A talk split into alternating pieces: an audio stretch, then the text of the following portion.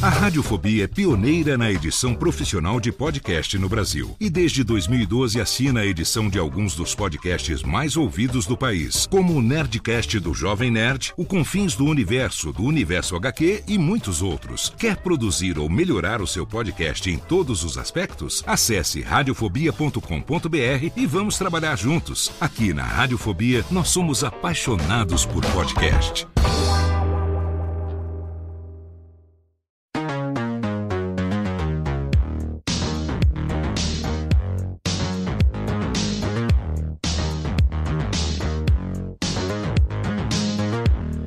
Olá, seja muito bem-vinda, seja muito bem-vindo a mais um episódio do curso de podcast. Eu sou Léo Lopes e estou há 10 anos, acabei de descobrir no dia de hoje aqui, descobri não, né? Eu me lembrei que eu estou há exatamente 10 anos ensinando as pessoas a fazerem podcast. Quem diria, foi em março de 2013 que o meu primeiro workshop de produção de podcast foi realizado em São Paulo para mais de 100 pessoas. E de lá para cá eu não parei mais e este aqui é o meu projeto mais recente, herdeiro do Alotênica, que foi o podcast que durante nove anos eu compartilhei conhecimento relacionado à produção de podcast. E agora estamos aqui já na, no 14 episódio do curso de podcast que vem trazer para você ao vivo todo mês. Inclusive, se você não sabe, se você está ouvindo no feed, você se perdeu a live, youtube.com/barra curso de podcast é o canal para você se inscrever ali. Lá tem muita coisa, tem muito vídeo anterior, inclusive, ao projeto do curso de podcast que você pode assistir ali relacionado à produção de podcast. nesse aqui, nesse episódio, nesse nessa nova atração aqui, eu trago convidados todo mês para a gente falar é claro, sobre algum aspecto da produção do mercado de podcasts. Se você quiser, você pode participar do grupo do curso de podcast no Telegram, t.me barra o curso de podcast. Não esquece desse ozinho no começo, senão vai cair num curso lá, num grupo que não é o meu. t.me barra o curso de podcast totalmente de graça. Você vai ter contato ali comigo no dia a dia e com muitos outros produtores de podcast, pessoas que trabalham no dia a dia, profissionalmente ou não, com podcast. É um grupo muito colaborativo, um grupo das pessoas participam demais ali, trocando dicas. Tem muita coisa mesmo, tá? Então, se você gosta do curso de podcast, se você é um produtor, trabalha seja como hobby, seja profissionalmente, esse grupo é para você e totalmente de graça é melhor ainda. Agora eu tenho também um recado aqui do nosso parceiro que é a Lura Cursos de Tecnologia, já está apoiando a gente desde o Alotênica lá em 2017. A Lura está sempre com a gente e é claro que se você quiser mudar a sua carreira, uma das chances, uma das oportunidades de estudar que você tem. Tem um convidado hoje que está aqui com a gente que também trabalha com isso profissionalmente e a gente vai falar, é claro, sobre o trabalho dele. Mas a Alura é uma das alternativas que você tem, uma das maiores escolas de tecnologia do mundo, está aqui no Brasil e tem sobre todas as áreas de tecnologia ali, alguma coisa com certeza dos quase 1.400 cursos que a Alura tem ali disponíveis. Com certeza, se você quiser mudar de carreira, a sua chance é essa. Inclusive, agora a Alura também começando com os novos cursos de inteligência artificial. Como sempre, a Alura aí sendo pioneira, trazendo aquilo que é tendência, aquilo que realmente está fazendo a diferença hoje em dia. Então, aqui tem um cupom de desconto para você, alura.com.br barra promoção, barra curso de podcast.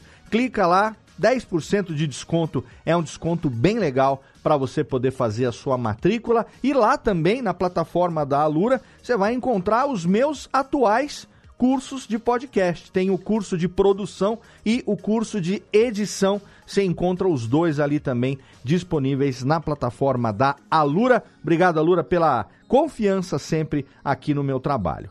No programa de hoje, a gente vai fazer uma reflexão a respeito dos 20 anos da criação dessa mídia chamada podcast.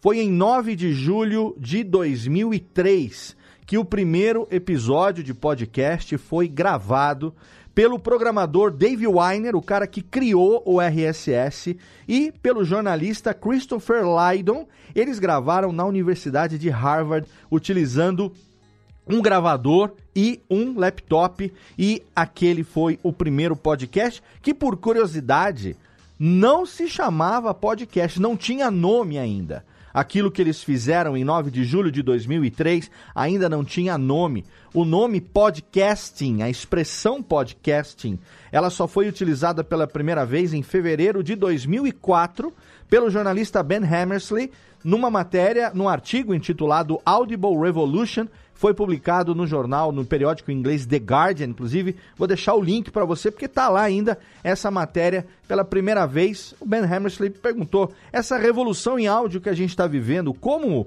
se chamaria, né? Guerrilla Media, podcasting, foi uma das coisas que ele levantou e o nome podcast seria adotado alguns meses depois pelas pessoas que estavam fazendo aquilo encabeçados pelo Adam Curry, que é aquele cara que todo mundo conhece como o nosso Podfather. Não vou entrar aqui em mais detalhes da história, mas a gente tem de lá para cá 20 anos. 20 anos que o podcast começou como uma ferramenta de distribuição de áudio através de, de um feed, através de syndication. A ideia era fazer com que chegasse automaticamente no iPod, que era o dispositivo que as pessoas tinham na época para poder receber áudio, tanto que o primeiro primeiro é, é algoritmo, não é algoritmo, mas é, o, o, primeiro programinha que foi feito para distribuir o áudio pro iPod se chamou iPodder, não por acaso. E de lá para cá, muita coisa mudou. Tanto que há, um, alguns anos a gente falava, entre eles um amigo que está aqui hoje, vou já já chamar meus convidados.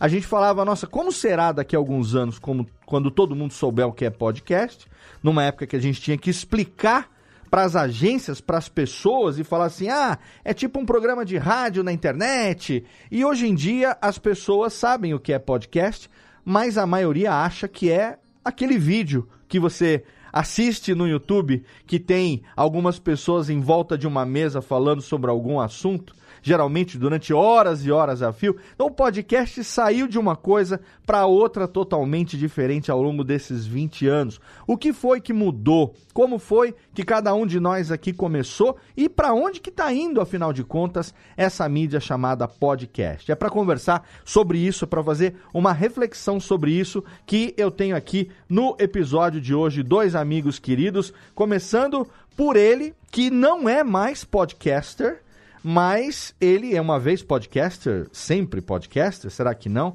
Ele é professor, ele é programador, ele está à frente de um dos maiores canais de ensino do YouTube, que é o Curso em Vídeo. Meu amigo do coração, que é um irmão que a vida me deu, Gustavo Guanabara, seja bem-vindo ao nosso curso de podcast pela primeira vez, Guaná. Obrigado, obrigado, Léo. Realmente é, é, aquela frase de era tudo mato. Era tudo mato. né, cara? E ó, eu vou te falar logo de cara, eu ia deixar isso mais pra frente. Você falou assim, ah, não faz mais podcast, que realmente, ah, faz muitos anos que eu não faço, alguns anos que eu não faço podcast, mas esse ano a gente já tá montando, inclusive vim hoje de lá, a gente tá montando um estúdio pra gente voltar com um podcast falando sobre o mercado de trabalho de TI. Não é o que eu fazia antes. O que eu fazia antes era uma coisa, a gente vai conversar mais sobre isso. Certo. Mas a gente, eu vou voltar pro podcast nesse formato novo. Maravilha. E o Guaná, a gente vai falar daqui a pouco um pouco mais sobre a, a, história dele com o podcast, mas é bom a gente documentar isso aqui, até porque eu vivi isso lá quando eu comecei. Eu comecei em 2009. Guanabara, se eu não me engano, começou ali meados de 2007. Foi uma coisa. Então, dois anos, quase três anos antes de mim. O podcast no Brasil oficialmente começou lá para final do ano, outubro de 2004, a gente estabeleceu há alguns anos que seria 21 de outubro de 2004 o dia do podcast, que é uma grande mentira também, que nem Jesus que não nasceu em 25 de dezembro, né? Foi mudado pelo conselho, sei lá da onde, mas aquela coisa toda de que em algum momento, quem é o primeiro podcast do Brasil? Foi o, o Digital Mais do Danilo Medeiros. Tudo bem, isso a gente sabia. Quando foi publicado o primeiro programa, entramos no feed e vimos a data. Primeiro uhum. programa do feed, 21 de outubro de 2004. Aí fizemos aquele livro Reflexões sobre o podcast, criamos tudo, espalhamos a palavra e por criamos espalhamos, eu digo porque lá em 2009, 2010 a podosfera era um, era isso aqui, era, um, era, um, era é. um, como é que eu vou falar? Era, era um, era um, um ovinho. Um ovo, era um ovo, é. Era muito pouca gente, tanto que na Campus Party de 2011, praticamente 90% da podosfera brasileira coube em duas bancadas. Uhum. Mais ou Verdade. menos 50, 60 cadeiras ali. Hoje em dia isso seria virtualmente impossível, mas naquela época meio que todo mundo se conhecia, porque não tinha agregador de podcast, não tinha Deezer, Spotify, a gente tinha que fazer muitas vezes o feed na mão, um ensinava o outro, além do Guaná ensinar, tinha também o Metacast do Dudu e do Pablo de Assis, é, alguns outros que ensinavam a fazer. Biacunzi sempre compartilhou um pouco de conhecimento sobre produção também, o Johnny Ken e tal. Mas a gente se conhecia. Então todo mundo chegou e falou: ah, então vamos lá, 21 de outubro de 2004, primeiro feed Danilo Medeiros. Anos depois, Danilo voltou, resgatamos, conversamos com ele. Ele falou: ih, cara, nem foi. Uma vez eu tive que reorganizar os arquivos e ficou. Se você olhar, todos os episódios estão lá como essa data, sei lá, entendeu? Nossa. Então foi, foi até antes, mas de qualquer maneira, a gente aqui no Brasil celebra o dia do podcast em 21 de outubro de 2000, 21 de outubro, né? Então, esse ano faremos 19 anos e vão fazer 20 anos ano que vem. Mas antes de entrar aqui em mais, que isso nós vamos falar mais da história já já, eu quero apresentar o nosso segundo convidado que eu chamei não por acaso os dois para fazer um, uma um, um paralelo entre quando tudo isso aqui era mato para essa nossa época agora, onde tudo isso aqui é vídeo praticamente. É, e hoje em dia não, não, não, é, não é mais pra, viável, digamos, não é mais inteligente você começar a fazer um podcast sem que você tenha pelo menos uma perspectiva de, em algum momento, transformar ele em vídeo também. Porque parte do público, principalmente o público jovem, tá no vídeo, consome o vídeo. E esse cara aqui, ele tem muita experiência, já teve aqui três ou quatro vezes, enfim. Esse aqui é, é, como diria Fausto Silva, é sócio aqui do, do curso de podcast, meu amigo Gabriel Tuller também. Seja bem-vindo, Tuller, mais uma vez. É, obrigado, Léo, obrigado pelo convite. É sempre um prazer poder conversar, poder falar, enfim, sobre podcast, uma paixão que eu tenho e é, tudo que você foi falando aí, eu fui lembrando de quando eu era apenas um ouvinte e consumia esse conteúdo e ia atrás dele, né? O meu, é, não sei se eu te falei isso, mas o meu TCC foi utilizando o Reflexões sobre o podcast. Meu TCC Caraca. na faculdade de design gráfico. Cara, que eu legal. usei ele como material acadêmico para eu poder vender para o meu professor o que, que era um podcast. Porque Caramba. ele também não sabia. Eu falei, o que, que é isso aí? Eu falei, ah, tipo um programa de rádio que a gente vota na internet. Ele falou, Tá, então pode fazer, mas você tem que ter um, um, um material acadêmico aí para poder fazer esse trabalho. E aí, enfim, o Caraca. resto é história, cara. O cara, é história. que legal. Não sabe. Eu sei que muita gente acaba utilizando como bibliografia, material e tal, né? É, e chegou também ao meu conhecimento alguns, algumas vezes que foi utilizado como, como é, TCC, como bancada de, de alguns cursos e tal. Mas de você ter feito isso eu não sabia. Então, é, fico muito feliz que a gente tenha contribuído de alguma maneira. E ó, para quem tá. Não tem pouca gente assistindo ao vivo aqui no nosso canal do YouTube, mas no feed muito mais gente escuta depois. Eu vou dar um, um semi-spoiler aqui, tá?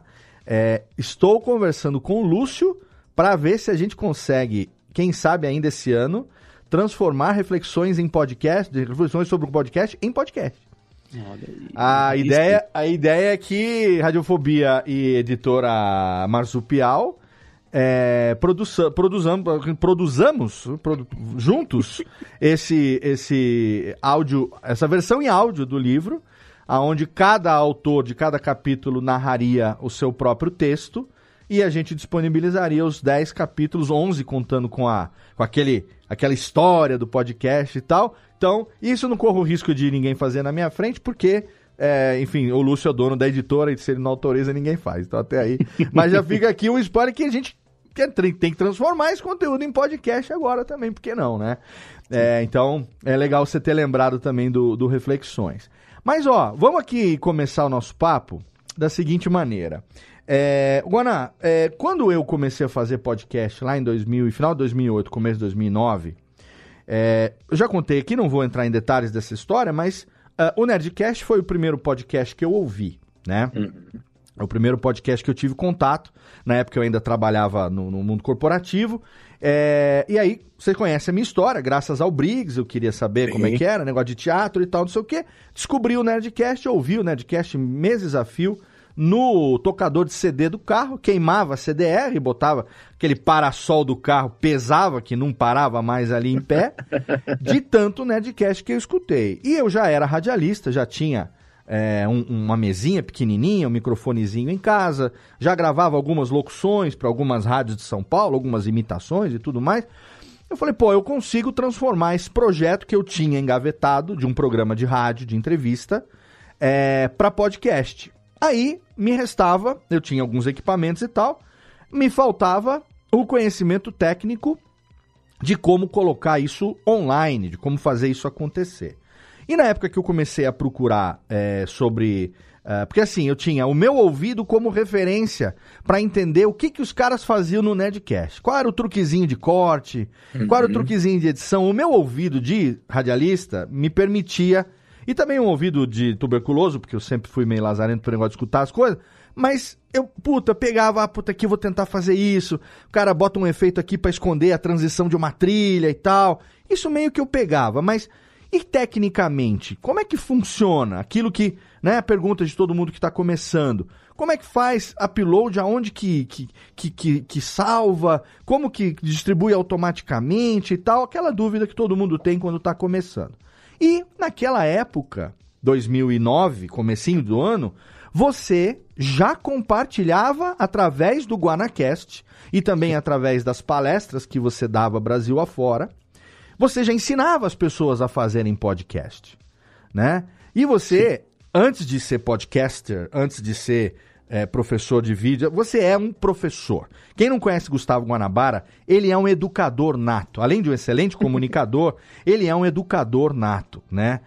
É, você, quando começou lá é, é em 2007, você já sentiu a necessidade de compartilhar com as pessoas essas mesmas dificuldades que você tinha e você falou agora que eu aprendi eu quero ensinar também para que ou, ou, ou, isso veio de uma demanda veio de um desejo porque naquela época a gente hum, primeiro é, entendia porque a gente ouvia mas a gente tinha uma dificuldade de explicar o que era as uhum. pessoas não entendiam o que a gente fazia você começava a fazer, você não sabia nem onde pesquisar direito. É o extremo do que a gente vive hoje. A gente vivia uma época onde não tinha informação técnica sobre produzir podcast, e hoje a gente tem que fazer um conteúdo filtrando o excesso de informação que a gente tem, porque senão um te fala uma coisa, outro fala uma coisa diferente, você acaba não fazendo nada. Mas naquela época a gente tinha um buraco técnico um buraco é, tecnológico também, em termos de hardware, de microfone e tudo mais, né? Para você, lá no começo, primeira pergunta, como que você descobriu que tinha esse tal de podcast que começou a fazer? E a partir daí, por que que rapidamente você começou a compartilhar conteúdo sobre como fazer? Então, Léo, é, eu comecei lá para eu, eu, ouvia em 2005, 2006, Bia Kunze e Guilherme. Certo. Meus dois primeiros contatos foi a Garota Sem Fio e o Guilherme, que falava de, do, do mundo Mac e tudo mais. Isso. Na, eu, eu, nem lembro exatamente, mas o ano, eu sou péssimo com datas, mas eu lembro exatamente por que, que eu descobri o Guilherme. Porque eu tava, nessa época, eu fazia um serviço de, de operação de, de, de máquina e eu bati no Macintosh. Hum. Né? Eu usei o Macintosh. Aí eu falei assim, cara, como é que eu uso o Macintosh? E aí eu, eu comecei a me enveredar no mundo da Apple para poder aprender a usar o Macintosh. E aí tinha o Guilherme que falava sobre notícias de tecnologia e ele usava um, um, um, uma máquina da Apple, nem lembro qual era, para poder gravar, editar e tudo mais. Eu falei, caraca, como é que ele como é que faz isso aí? Uhum. Eu mandei mensagem para ele logo no início. Devia ter pouquíssimos ouvintes. E ele me respondeu, ele, cara, eu uso tal equipamento, eu uso tal microfone, eu gravo no, nesse programa, eu edito assim. Falei, caraca, maneiro. Por quê? É, eu, eu, eu minha, minha, meu início de carreira, como você mesmo disse, eu sou professor, eu dava aula em sala de aula, e nesse momento, em 2004, 2005, eu estava dando aula de uma linguagem chamada PHP. Certo. A linguagem PHP, hoje, até hoje, é a linguagem usada para o WordPress, Uhum. que por muitos anos foi o, o, o principal, a principal forma de, de, de compartilhar podcasts. Né? Então eu, eu, eu dava aula de PHP e eu estava aprendendo a usar o WordPress. Sim, Em 2003, eu tinha sido expulso de uma empresa de hospedagem, certo. o Host, americana, porque eu tinha lançado umas, umas aulas em vídeo para os meus alunos e eles tinham e, e lá na empresa, lá no, no servidor, eles falaram assim: ah, tem muita gente baixando teus arquivos e você vai ter que ser expulso. Sim. É, E eram vídeos no início. Você do- tá, você tá num servidor provavelmente compartilhado com alguém, você tá comendo uma banda lazarenta, o, o site dos outros não carrega porque você tá comendo a banda do computador toda, eles vão te Exatamente. dar um pé na bunda e é só pra lembrar, é, para lembrar não, mas pra dizer pro ouvinte que a gente viveu isso no podcast também lá no começo, Sim. né? A gente hospedava numa pasta barra podcast de um servidor tipo local web da vida e tal, sei lá, Uhum. wall host, não sei o quê, que nem existiam na época, eram outros, outros nomes. Sim. E eles chegavam uma hora, eu no meu caso da HostGator, o cara chegava e falava assim, querido, o que, que é isso que você faz? Falar, é podcast. Então, cara, tá com problema aqui, porque você paga é, 15 reais por mês, você tá comendo uma banda que é de um plano dedicado que paga 16 mil por ano. Então, tipo, será que dá pra. Aí, porque não existiam a- a- os serviços de hospedagem, como no caso do vídeo Vimeo, YouTube e tal, que foram Uhum. surgir depois, e no caso do podcast, como Anchor e outros serviços de hospedagem, isso não existia, a gente não sabia Não. o que fazer. Você viveu isso com os vídeos, com as videoau- videoaulas também no começo. Sim, é, é, na verdade, eu gravava vídeo, mas era para usar só com os meus alunos, Léo. Eu colocava e falava assim, na sala de aula, olha, você perdeu a aula da semana passada? Ba- entra aqui, Tá que lá. era o www.guanabara.info, Ponto info, sim. e cu- cujo objetivo era só baixar as aulas para os meus alunos. Sim. Só que o meu xará Gustavo, que é do Baixa Aqui, sabe lá Deus como, chegou a esse link e falou assim, cara, olha o curso de PHP. E o Gustavo, meu xará, é Baixa Aqui. E ele botou na página principal do Baixa Aqui. Você quer fazer curso de PHP? Aqui esse curso desse cara. Então não tava tendo 30, 40, 50 downloads por semana. Sim. Tava tendo 80 mil. E eu fui expulso. Hoje eu entendo com razão. Sim, né? sim. Isso foi em 2005, por aí. Também volto a dizer, fui péssimo com data. Essa data eu lembro. Em 2006, eu conheci o Cauê, que é, foi o fundador e criador da, da HostNet. Da Rochinet. Exatamente. Que a- o mundo deu volta, hoje eu sou um dos sócios da HostNet. Uhum. Eu já contei isso num podcast seu. Sim. É, Vou e- deixar o link, inclusive. A gente fez um, um Radiofobia Replay com Isso Guanabara. aí. Tem lá a história toda. Vou deixar o link aqui pra você ouvir. Vale muito a pena, por sinal. Foi lá, Godar. E aí eu falei com o Cauê, pô, Cauê, eu quero voltar com as minhas aulas, os meus vídeos. Ele, pô, beleza, leva pra HostNet. Sem pagar nada. Uhum. Aí eu falei pra ele, pô, peraí, a gente pode criar um blog? Ele, Pode criar um blog, tava na época, os blogueiros estavam em alta.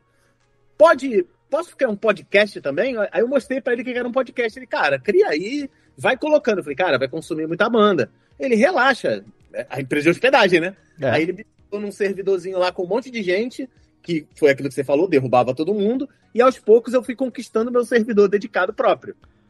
No final do Guanabara.info, a gente estava com dois ou três servidores próprios para dar conta de demanda, porque a gente já estava bem grandinho no final. Uhum. Mas foi basicamente por isso. Eu escutava o Guilherme, porque eu gostava, é, que eu precisava usar um Macintosh, procurei ele, ele me ensinou o- o- os Paranauê, eu ajudei ele num negócio que ele não era da área de RSS. Eu lembro que eu ajudei um monte, acho que já até te ajudei com RSS também. Sim. Uhum. E aí, que, por que, que eu comecei a ensinar? Porque eu sou professor. Claro. E quando eu tinha lá o podcast, tinha um monte de gente que falava assim: pô, eu tenho o sonho de ter meu próprio podcast por conta do Jovem Nerd. Sim. Eu também quero ter, não sei o quê, me ensina aí. E aí, nesse me ensina aí, me ensina aí, me ensina aí, o Ednei, Ednei o Internei, me chamou para fazer várias Campus Party com palestras e treinamentos sobre podcast. Então, eu dei muita palestra em Campus Party, dei muita palestra de podcast em Feira do Empreendedor. Tive muita Feira do Empreendedor que eu, que eu fiz palestra sobre podcast. Eu tive uma palestra de podcast com a participação da grande maioria da Podosfera. Eu pedi áudios explicando uhum. é, certas coisas e cada um explicava de uma maneira. Então, assim, foi uma época de dois. Ah, em 2006 eu comecei a gravar podcast. Eu lancei podcast a partir de 2007, seriamente. Certo. Todos os podcasts que eu lancei em 2006, eles não existem mais. Uhum. Eles foram. Mas eu faço desde o finalzinho de 2006 mais seriamente desde 2007, e eu acho que eu parei em 2010, se eu não me engano. Eu não me lembro exatamente também, não. Mas é. foi por conta disso que eu ajudei bastante gente, porque tinha demanda. A galera não, não sabia o que era podcast, como fazer, e né, a veia de professor falou mais alto. É, o Guanabara.info, ele foi um, um, uma fonte de informação sobre produção em vários aspectos, inclusive é, tinha uma, uma, uma série de episódios do Guanabara.info falando sobre aspectos de produção de podcast. Eu Sim. tenho até hoje esses episódios todos aqui no meu HD, direitinho, porque eu tenho um carinho muito grande pelo, pelo oh, Guanabara.info, é, que também era uma escola de edição para quem ouvia, porque Guanabara.info tinha a edição que você colocava, tinha o lance das vinhetinhas engraçadas, tinha uhum. as marcas de trilhas sonoras, trilhas, as musiquinhas, né? E muita gente não sabe, mas o Guanabara foi a pessoa responsável na podosfera brasileira por apresentar pra gente um equipamento chamado Zoom H4N. Foi. Ninguém conhecia gravador físico de podcast. Naquela época, se você ouve experiência do Jovem Nerd, se você ouve a experiência dos caras que produziam daquela época, eles vão falar para você que eles tentavam todo tipo de gambiarra com computadores. Juntava um computador, botava duas placas de som num, numa mesma placa mãe, botava coisa de fora e tal era gambiarra cast que se fazia naquela época para tentar ligar os caras que estavam remotos via Skype, porque era a única ferramenta que a gente tinha naquela época. O Skype, é, durante muito tempo, é, era usado para gravar podcast. Tinha lá um, um, um, pluginzinho lá que usava a API do Skype, que era um Skype Recorder, que uhum. salvava numa qualidade bem bosta, mas era o que a gente tinha para fazer. O Guanabara chegou numa Campus Party da vida e falou assim, galera, isso aqui eu uso para pegar depoimento nos meus cursos, para gravar o Guanabara.if. O, Guara, o Guanabara foi o primeiro cara que chegou no evento com a mesa de som na mochila. Foi a Beringer. Eu comprei Nin... no Paraguai. Ninguém fazia isso. Essa Behringer que eu tenho aqui, por exemplo, essa. Cadê aqui, Técnica? É, é que eu tenho uma aqui de 16 canais e tal, né? Que hoje em dia eu já uso ela já há uns 4, 5 anos. O Guanabara chegou com uma Behringer de, sei lá, de 10, 12 canais na mochila e foi a primeira vez no evento que a gente viu alguém usando mixer de áudio para gravar podcast. Uhum. Ele apresentou o H4N, aí todo mundo comprou, eu comprei, Tato Mauri compraram, o Briggs, o Briggs comprou, Jovem Nerd comprou. Alexandre. Todo mundo, ninguém sabia. O Guanabara chega. Essa Campus Party de 2011, inclusive, vou deixar um link aí para quem quiser, tiver curiosidade. Tem fotos dessa. É, fotos históricas da Podosfera Brasileira nessa Campus Party. Foi nessa Campus Party 2011 que o Guarabara chegou. 2011. Então, tô falando aqui de 12 anos atrás. O Guarabara chegou e falou: gente, olha aqui que eu tô gravando, te via gravando. E aí a gente começou a pegar emprestado pra ir, né, ali no show floor da Campus Party, pegava microfone, porque era libertador você sair da frente do computador é. e poder gravar num gravador físico em Wave, alta qualidade, né, com até quatro microfones, dois, no caso do H4N, dois microfones dois. conectados ali nas portas X, nas entradas XLR e tal. Outra coisa que o Guanabara fez que ajudou a Podosfera foi a migrar de um antigo plugin do WordPress que se chamava é, PodPress, PodPress para o Blueberry PowerPress. Uhum. Porque o PodPress ele foi descontinuado a partir de 2000 e sei lá quando. E o Guanabara falou, gente, quem continuar usando isso daqui... Outra coisa que o Guanabara ajudava a gente é o seguinte, automação de feed.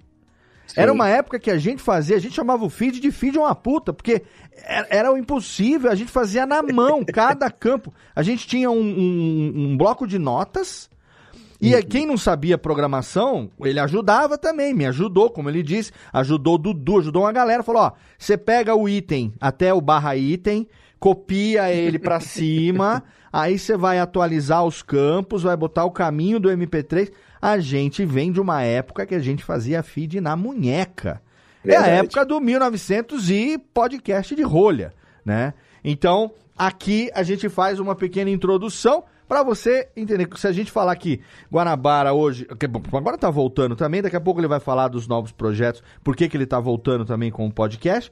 Existe, claro, uma razão que, no meu entendimento, é relacionada a ensinar alguma coisa, com certeza. Uhum. Então, né, se eu conheço meu amigo, tem aí uma, algum objetivo didático por trás. E aí, o que, que eu quero puxar agora para a gente chamar o Tuller para dentro da conversa aqui também? É, recentemente eu ouvi a participação do Tuller num podcast, é, dos muitos que ele participa também, como convidado, e ele colocou o seguinte: hoje em dia, aquela frase que eu falei um pouco mais cedo, não com as mesmas palavras.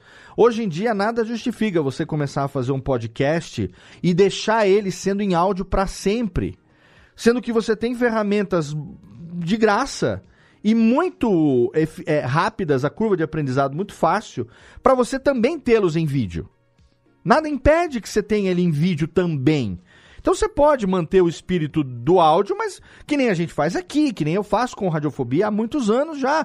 Tá lá, a gente tem a live, transmite, tem o vídeo, quem quiser ver no YouTube, sempre tem no YouTube. Ah, porque agora o Léo... Tá, cara, eu faço isso... Quanto tempo, Guaná, que eu faço o podcast ao ah, vivo com vídeo, entendeu? Então, é, não é porque agora começou que eu tô fazendo, simplesmente não, eu não vejo o porquê não ter.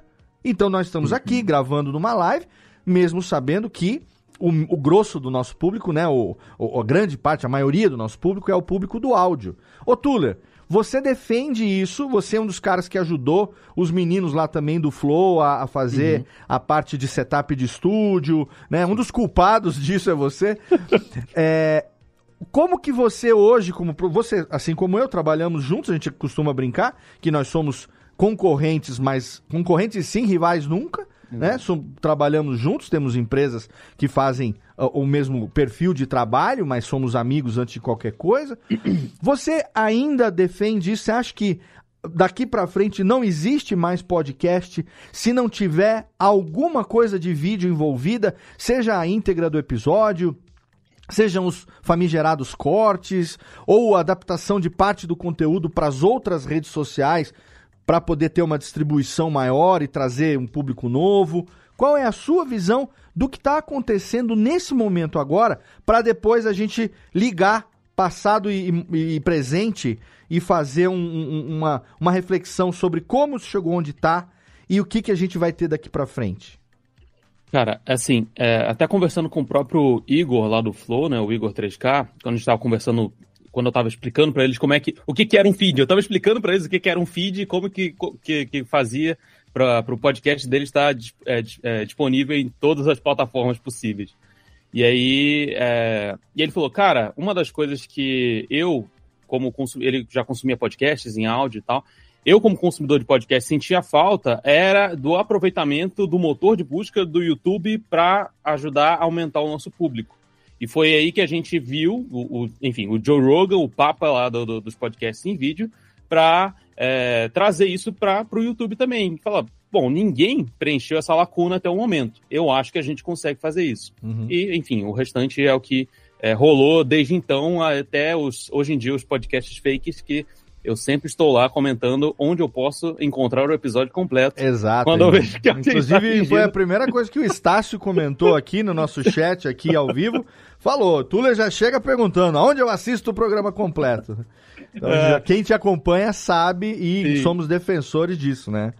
É, e, e, assim, o, o vídeo eu acho que é, uma, é um caminho quase. Eu não vou dizer um caminho sem volta, porque, enfim, muitas coisas podem acontecer. Claro. Eu, inclusive, no período que a gente estava vivendo há, há anos atrás da pandemia, falei, ah, quando passar o período em que a gente vai poder voltar a sair, as pessoas vão voltar a pegar transporte público para ter um, um, companheiro de viagens ali, o podcast em áudio vai voltar a, a tomar conta do, do, ouvido das pessoas e, muito provavelmente, é, vai aumentar a quantidade de pessoas ouvindo, porque né, mais gente sabe o que é um podcast a partir do, do que eles consumiam no YouTube. Sim.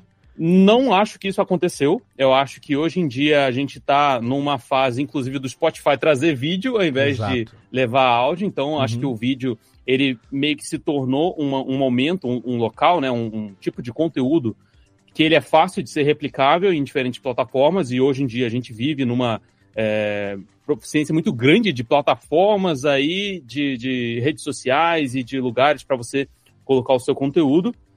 Então, é, o vídeo ele permite ser mais flexível nesse ponto. Você consegue uhum. fazer os trechinhos, consegue fazer um corte, consegue é, re, é, ressignificar aquele trecho para uma outra coisa, para contar uma piada, para fazer outras coisas é, e tendo gravado uma vez apenas. Uhum. Eu defendo hoje em dia o podcast em áudio apenas para casos muito específicos, como os podcasts investigativos, que nem o Chico Felite faz, que, que aí você consegue ter uma camada de storytelling muito interessante que o áudio ajuda a contar essa história. O Projeto uhum. Humanos, do Mizanzuki, também é, uma, é um exemplo disso. Ou até mesmo os podcasts que são é, novelas, né? Sim. O Paciente 43. Os audiodramas, é né? Isso, Chamados os audiodramas, sim. Exatamente. Para esses casos, aí vale a pena investir em áudio. Para os outros casos, eu acredito que o vídeo ainda vai ser o melhor formato flexível para quem está fazendo podcast, para quem quer começar. Até porque, Léo, a gente tem hoje em dia mais facilidade de acesso a equipamentos. Então, Sim. quando o Guanabara chegou com o H4, com o H4N lá e falou, gente, olha só isso aqui, todo mundo, meu Deus, eu não sabia que isso existia. Exato. Hoje em dia, uma webcam e um microfone de 100 reais já Sim. te permite ter uma qualidade minimamente aceitável para fazer um programa. Então, Sim. por que não investir nisso e ter essa possibilidade? Ainda que você não utilize a uhum. princípio, por que não ter essa possibilidade em vídeo. Né? Ali era uma época onde se gravava com o microfoninho do Creative, computador do milhão. É, eu, eu, lembro do, do, do, MRG, dos meninos do MRG falando, né? Que ele pegava aquele microfone, é. botava no meio do banquinho e os quatro isso. falando Isso, o Jovem Nerd fez isso também. A é. gente tem um amigo em comum, que é o nosso querido Maicon, também conhecido como Jabor Rio, lá do falecido Pirata Cast, que se orgulhava de gravar com microfone bosta. Ele falava, não, é assim que a gente grava esse microfone aqui. Eu lembro que descobriram um negocinho da China que transformava qualquer microfone, com aquele fone com fone de ouvido, pino verde e rosa, USB, no né? USB. Aquilo ali foi revolucionário. Tem gente que, ó, grava, cadê o técnica abaixo? Que negócio. Tem gente que grava assim até hoje, não vou falar nada, mas tem. Tem uns que a gente reconhece. Mas, ó, brincadeiras à parte, o que o Tuller falou é algo importante, eu gostaria de puxar aqui como provocação. Vamos lá. Lá quando o podcast começou há 20 anos, primeiro que vamos andar assim, foi devagar. A evolução aconteceu devagar. O que, que aconteceu devagar? O crescimento como mídia, porque não existiam os telefones smartphones, mobile. Não, não, o mobile não existia. O que se tinha na época era o iPod. Do iPod, ali naquela época ali contemporâneo do iPod, eram os tocadores de MP3. Mas isso não é automação. Quando você tem que não. clicar num link, fazer download, salvar no HD da sua máquina e depois pegar aquilo, tuchar um MP3 de pendrive e salvar no pendrive para você poder ouvir, isso não transforma essa porra, porra em mobile. É um pendrive que dá para tocar o que tá nele. Mobile é você pegar hoje a experiência que a gente tem do smartphone em qualquer lugar.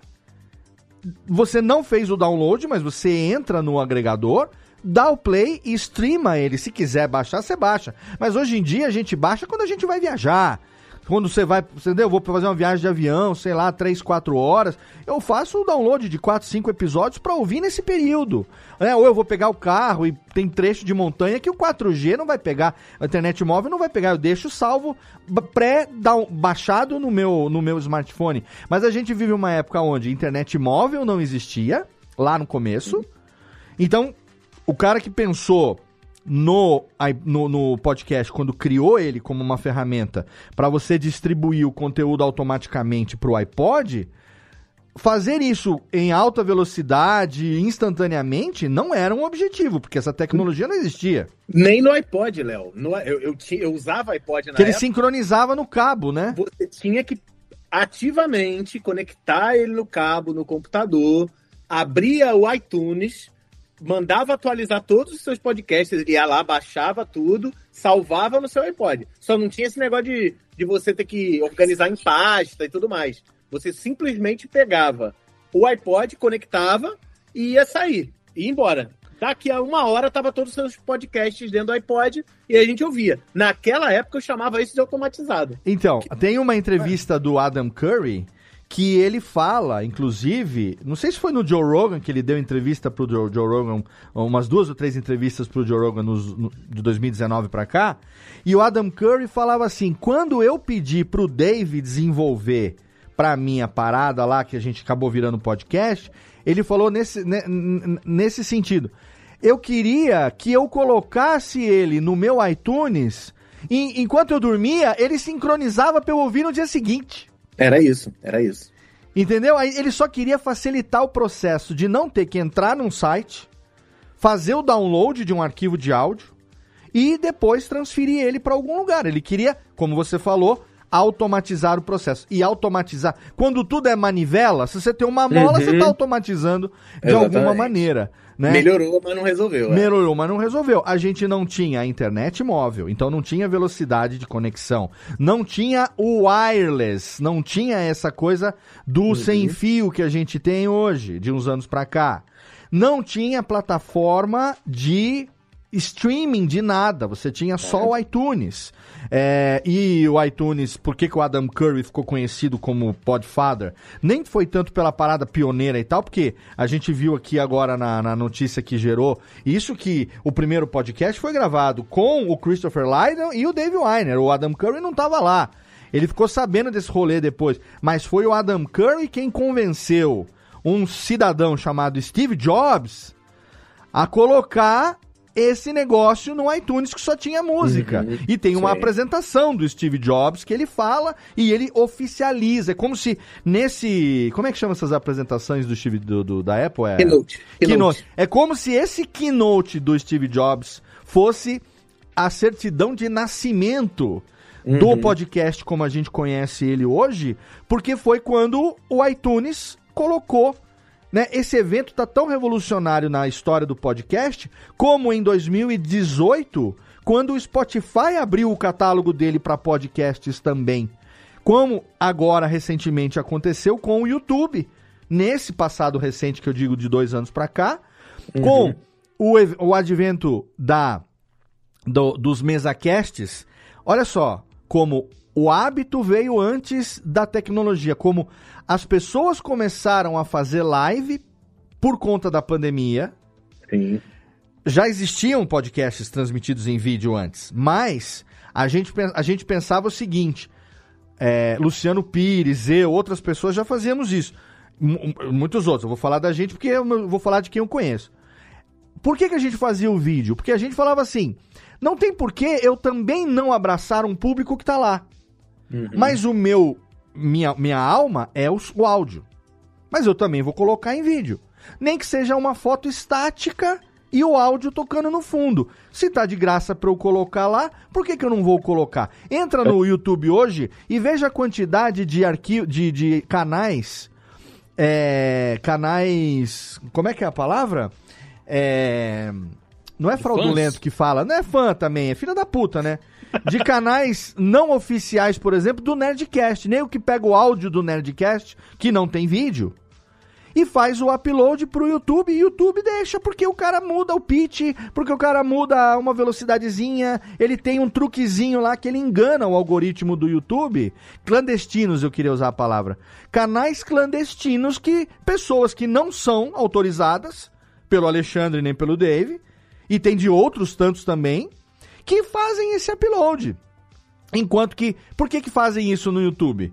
Porque o YouTube tem uma, ferra, uma um modelo de, de, de remuneração baseado em monetização de vídeo, de tudo mais, que é com base na frequência. E quanto mais se assiste, quanto mais se escuta, quanto mais se assiste e, enfim, esse tipo de é. fraude é, é possível de acontecer. Mas só para você ter uma ideia. Então, isso, ah, Léo, começou agora já tem canal fraudulento, canal é, clandestino, colocando áudio de podcasts que só existem em áudio no YouTube desde que o YouTube nasceu. Não é de agora isso. Agora, o que, que aconteceu? as pessoas começaram a também transmitir os seus conteúdos em vídeo, por conta da pandemia, que muita coisa que era físico presencial passou a ser feito remotamente também. E aí veio o advento e o boom dos mesacasts. Então chegou um momento onde as pessoas começaram a chamar aquela coisa, é haste flexível ou é cotonete? É esponja de aço ou é bombril? Entendeu? É um vídeo é, com um áudio, um vídeo com esse tipo de formato ou é podcast? Aí vem a questão, não é podcast pela maneira de distribuir, que foi como nasceu, mas é uhum. é podcast pelo formato. E as pessoas começaram a chamar de podcast pelo formato. E esse caminho não tem volta. Se alguém tivesse assumido o nome MesaCast, o Igão, o Monark, os meninos do Podpah que fizeram, que explodiram lá. Se em algum momento eles falaram, não, isso aqui não é podcast, isso aqui é MesaCast, é uma expressão nova, é uma mídia nova, puta, teria, os caras com certeza teria, eles podiam ter chamado de qualquer coisa, berinjela. É um, sei lá, uma, tô vendo aí atrás do, do, do Guarabara, é um Coringa. Isso aqui a partir de agora chama Coringa, chama Pelota, não sei, dá o nome que quiser. Teria pego, porque as pessoas teriam ouvido e teriam utilizado esse nome. É, mas... virou referência, virou referência. Mas o nome assim, foi podcast. Sim, eu, eu, eu, a minha visão, por exemplo, a explosão do, dos meninos do Flow, do, do Podpah, foi durante a pandemia. Sim. É, e, e Agora, o que eu vejo, eu, eu, além de produtor de conteúdo, eu ainda estou em sala de aula, né? Uhum. Sabe que eu ainda atuo, eu sou professor de uma escola pública aqui no Rio de Janeiro. E eu, com os jovens, eu fico tentando entender o que, que eles consomem. Né? Uhum. Né? É, uma, é um trabalho meio de campo social que eu tenho que fazer para eu poder entender como é que o meu público está consumindo. Porque é muito frio isso que a gente está fazendo. A gente está conversando aqui com uma lente é. e você está achando que as pessoas vão consumir dessa maneira. Uhum que eu, que eu, só puxando aí, para não deixar esfriar o teu assunto aí dos, dos canais.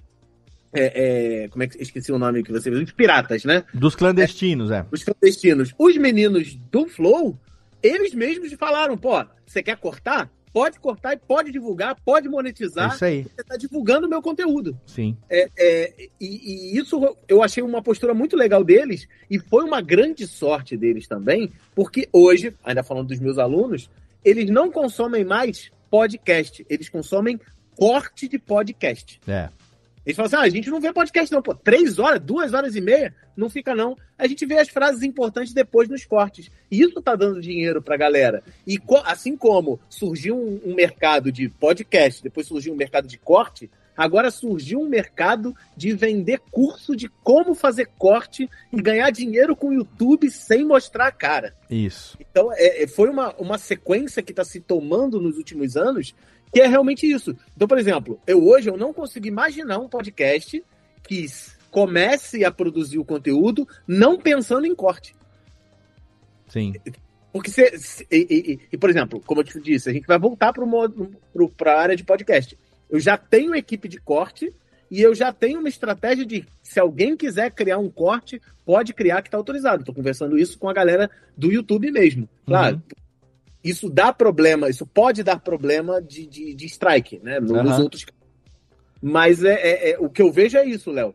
Hoje, o podcast, como ele se tornou hoje, ele é muito dependente no pós-pandemia do corte. Porque hoje a gente não tem mais duas horas, três horas para ficar sentado Exato na frente do computador. A gente tinha durante a pandemia, hoje Sim. não tem mais. Então, você produzir um podcast sem corte, eu acho que não faz sentido. É, e se inverteu tanto que é o que eu estava falando dos podcasts fakes. Então, tem gente que contrata um estúdio de podcast somente para fazer os cortes. Ele não vai fazer a conversa, ele vai fazer é. apenas os cortes para divulgar. É o cara que não está conversando com ninguém, né? Isso. Que nem eu tô falando aqui nesse ângulo de câmera que eu tô usando aqui agora. Então eu, eu tô olhando para vocês, o meu monitor tá aqui na minha frente, mas essa câmera, o ângulo dela tá aqui, uhum. né? Eu gravo conversando pro monitor aqui e depois eu pego esse trecho. Eu, eu posso falar o que eu quiser. É como se fosse um corte. É, é. como se você tivesse dado uma entrevista para alguém. Isso. E você participou de um podcast, porque hoje participar de um podcast é uma coisa Esse é o fenômeno. Se torne, é. Exato. Os meus alunos, eles falam assim, pô, mas por que você não faz um podcast? Eu falei, filho, eu, faço um pod... eu fiz um podcast até 2010. Eu ah, ensinei não. muita gente a fazer podcast. Aí eles falam, mentira, não existiu não. Podcast surgiu por causa da pandemia. Eu falei, então você vai fazer o seguinte, vai entrar agora, procura aí, Prêmio Podcast. Aí eles acharam lá, falei assim, vem aí, podcast de tecnologia do dois anos seguidos. Aí eles olham e falam assim: caraca, lá em 2000 e, 2008 2009 foi o prêmio podcast. 2008, 2009. Eu tenho o troféu então, do meu aqui até hoje, o microfone aqui, 2009. Chegou. Tá aqui, ó. O meu não chegou. O meu veio, veio. O Guanabara falou dessa questão dos alunos e eu sinto isso nos pedidos de orçamento que eu recebo aqui da empresa. Então, as pessoas pararam de ter, é, pelo menos quem chega até mim, né? É, primeiro, elas gostam muito de quando a gente fala que faz trabalho com podcast e tudo mais, fala, nossa, eu gosto muito, assisto muito no Instagram, que são os cortes. Uhum. Elas assistem os cortes. E isso, gente já mais velha, né? Empresários ou, ou empreendedores e tal. E, e, eu senti isso também. Então, essa migração que eu falei do vídeo aqui, e, e defendi mais uma vez o vídeo, uhum. eu, eu percebi a partir do, das demandas que chegavam aqui para minha empresa. Então, chegava a gente pedindo podcast antes da pandemia, era quero fazer um podcast tipo do Jovem Nerd, com efeitos, com música, com blocos, com é, pauta aprofundada, com bate-papo, enfim. E aí, à medida em que o, os mesacasts foram tomando a mente das pessoas, passou a ser, quero fazer um podcast, onde que é o estúdio de vocês para eu poder ir gravar aí? Sim, e exato. vocês fazem os cortes também? Você consegue fazer os cortes? Uma das coisas que eu comecei a fazer e eu comecei a tentar entender melhor isso, até quando eu vou, vou produzir um podcast, é de fato falar, perceber aquele momento que você sabe que vai dar um bom corte. Sim. Então, depois de um tempo em que começou a, a criar-se essa demanda de cortes de podcast, os próprios podcasts, inclusive no Flow, o, o Maurício Meirelles, humorista, ele sempre brincava, né, de, de, fazer, vamos fazer um corte aqui agora? E aí ele puxava uhum. conversa, fazia um corte, criava-se o corte, fazia-se a piada em cima desse negócio. Então, muito, por muito tempo, as conversas pararam de ser conversas longas sobre um assunto específico, sobre um bate-papo, com, com um bate-papo entre amigos ou entre pessoas conhecidas, para se tornar uma sequência de cortes interessantes para colocar no meu Instagram, no meu TikTok, né? É então... um bate é um bate-papo de duas horas para tentar cavar corte. Isso, exatamente. Exato, exatamente. exato. E isso, isso para mim é uma, uma prova é, inconteste, incontestável de como a mídia tem vida própria. Sim. E assim, não dá para você querer controlar. Uma frase que eu ouvi recentemente, eu tava ouvindo qual podcast? Acho que eu tava ouvindo o, o, o... depois daquele hit lá do, da Deezer, podcast excelente. 16 episódios da primeira temporada. Vou deixar um link na postagem para quem gosta de música, produzido original Deezer apresentado pelo Zeca Camargo. E eles estavam falando da carreira. É, é, é, a história de hits que emplacaram sem ter explicação. Como que aquela música fez tanto sucesso, sabe? E aí o Zeca, claro, com uma puta produção, conversando. Eu sei que tem uma frase que o, o, o Rick Bonadio. Eu tenho muitas reticências com o Bonadio, mas tem uma frase que ele fala numa das entrevistas que é o seguinte: ah, um cara de gravadora, dono de gravadora e tal, não sei o quê. Não é do hit. É, ele falou, mas a frase não é dele. Falou, tem um, tinha um dono de gravadora que ele trabalhou comigo durante muito tempo. E aí, chegava para ele e falava assim: tem um sucesso aqui na minha mão. Esse aqui vai estourar. Esse aqui tá, ó, esse aqui vai botar no, no, no, no, no, no, no, no disco, vai vender, é platina, duplo, é ouro, não sei o que tem e tal. Diz que esse chefe de gravadora chegou e falou assim: bacana, legal. Você lembrou de combinar isso com o público? O público sabe que vai ser esse sucesso? Você já está trazendo isso? O público, já está combinado com quem vai ouvir? Porque se não está combinado com quem vai ouvir, como é que você sabe? É isso aí. Você pode ter uma ideia do que vende, que tipo de cara vende, que tipo de voz vende, que tipo de ritmo vende, que tipo de instrumento. Mas você não tem ideia de como aquilo vai bater no público. Eu lembro que o Guanabara foi um dos primeiros podcasts a botar música e ele botava as tosqueiras, né? Tinha uhum. o quadro das tosqueiras. Cada programa tinha a tosqueira do dia que vinha tipo um negócio meio Clube do Bolinha, aquela música, ninguém vinha, Ademir do Arari e não sei o que, que ele, ele, ele, ele fuçava essas coisas. Que eram As músicas pessoas mandavam. Que viravam meme, que inclusive virar, muitas viravam meme e tal. E músicas horríveis e engraçadíssimas e que acabavam fazendo muito sucesso por conta disso. Você não tem como saber que música vai estar na boca do povo amanhã. O podcast chegou o um momento que está vivendo o mesmo fenômeno. Uhum. Eu vi durante a pandemia amigos conhecidos e amigos começarem podcast em vídeo, porque começou a bombar o podcast em vídeo e os caras fizeram um puta do investimento com estúdio, com microfone, um Electrovoice, um RE20 igual esse que o Tuller tá usando, ou um SM7B igual esse meu aqui, e tal, não sei o que. E o cara, mesa de seis lugares, cadeira Herman Miller, e não sei o que. Bota lá um, um Rodecaster Pro e tal, câmera 4K. Puta investimento. Cada vídeo tinha 100, uhum. 200 views. Aí eu pergunto, cara, mas como que não deu certo? Aí que tá. Não é porque tá dando certo para um a fórmula que ela existe. Não existe fórmula, entendeu? Existe o que a tendência do que está sendo utilizado hoje, né? Que você já tem a facilidade comparado com a época que o Guanabara, aí eu começamos ali 2007, 2005, 2009, 2007, 2009. Hoje em dia a gente tem que filtrar as ferramentas porque a oferta é muito grande. Então, cara, onde eu vou hospedar? Antigamente não existia hospedagem. Uhum. Você botava numa pasta dentro do servidor, o servidor ia lá e te derrubava. Se você tinha mil downloads no programa, porque você estava ferrando com todo mundo que estava na mesma máquina. Hoje em dia você abre uma conta no Anchor, que é Spotify for Podcasters, com o seu Gmail, e em cinco minutos o seu podcast está no ar. E ele, através dele, você distribui para todo mundo. É, facilitou muito mesmo. Facilitou pra você gravar, hoje todo mundo tem celular, naquela época não tinha. Eu, 2008, 2009, não tinha. O celular que eu tinha ainda era de era de flip, não tinha internet no celular. Eu lembro que o Tato apareceu em 2010, se eu não me engano, com um celular, acho que era, acho que era o primeiro Samsung Galaxy, Galaxy S, se eu não me engano, o primeiro que apareceu. E ele, e foi, cara, internet no celular. Eu lembro de chegar para ele e falar assim: pra que, que eu vou querer internet no celular, irmão? internet eu uso no computador, olha. Entendeu? É, nossa cabeça é verdade. Eu cheguei a escrever uma matéria dizendo, num artigo pro jornal que eu, que eu era colunista aqui, ó, ninguém, pouca gente sabe disso. Aqui no jornal aqui de Serra Negra, semanário de domingo, o jornal O Serrano, teve uma época que eu escrevia como colunista, artigos, crônicas escreve, defendendo o livro físico em detrimento do e-book.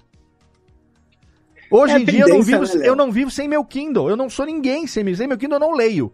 Eu não leio mais, se não tiver Léo, Kindle. Aquelas, aquelas discussões de horas, eu vi várias pessoas gravando. Ah, eu era uma dessas pessoas. Se não tiver feed, não é podcast. Uhum. O que você está fazendo não é podcast. Cara, hoje em dia é tudo, cara. Podcast é do jeito que você quiser. O formato é do jeito que você quiser consumir conteúdo é do jeito que você achar mais confortável. Todo mundo fala assim: ah, não, você, você, você largou o podcast para ir para o YouTube porque deu o dinheiro. Não, cara, eu larguei o podcast e as coisas que eu fazia, eu meio que criava, como você disse, mais séries, alguns cursos e tal, e, e tudo no áudio, eu tinha que ter um processo de edição muito grande para ilustrar as coisas. Uhum. Não dava para, por exemplo, eu tinha uma série que era primeiros passos de programação para o meu irmão que não era programador. Sim. Putz, tinha que ficar narrando o que, que tinha aparecendo na tela. Exato. Cara, com vídeo isso resolve. Por isso é que eu larguei o podcast e migrei, migrei para vídeo. Então, assim, hoje em dia, o podcast pode ser um curso, eu posso fazer um curso em formato de podcast. Sim. Nada que pede. Então, assim, é porque as pessoas ficam muito. Não, mas não se faz. Quer ver um negócio?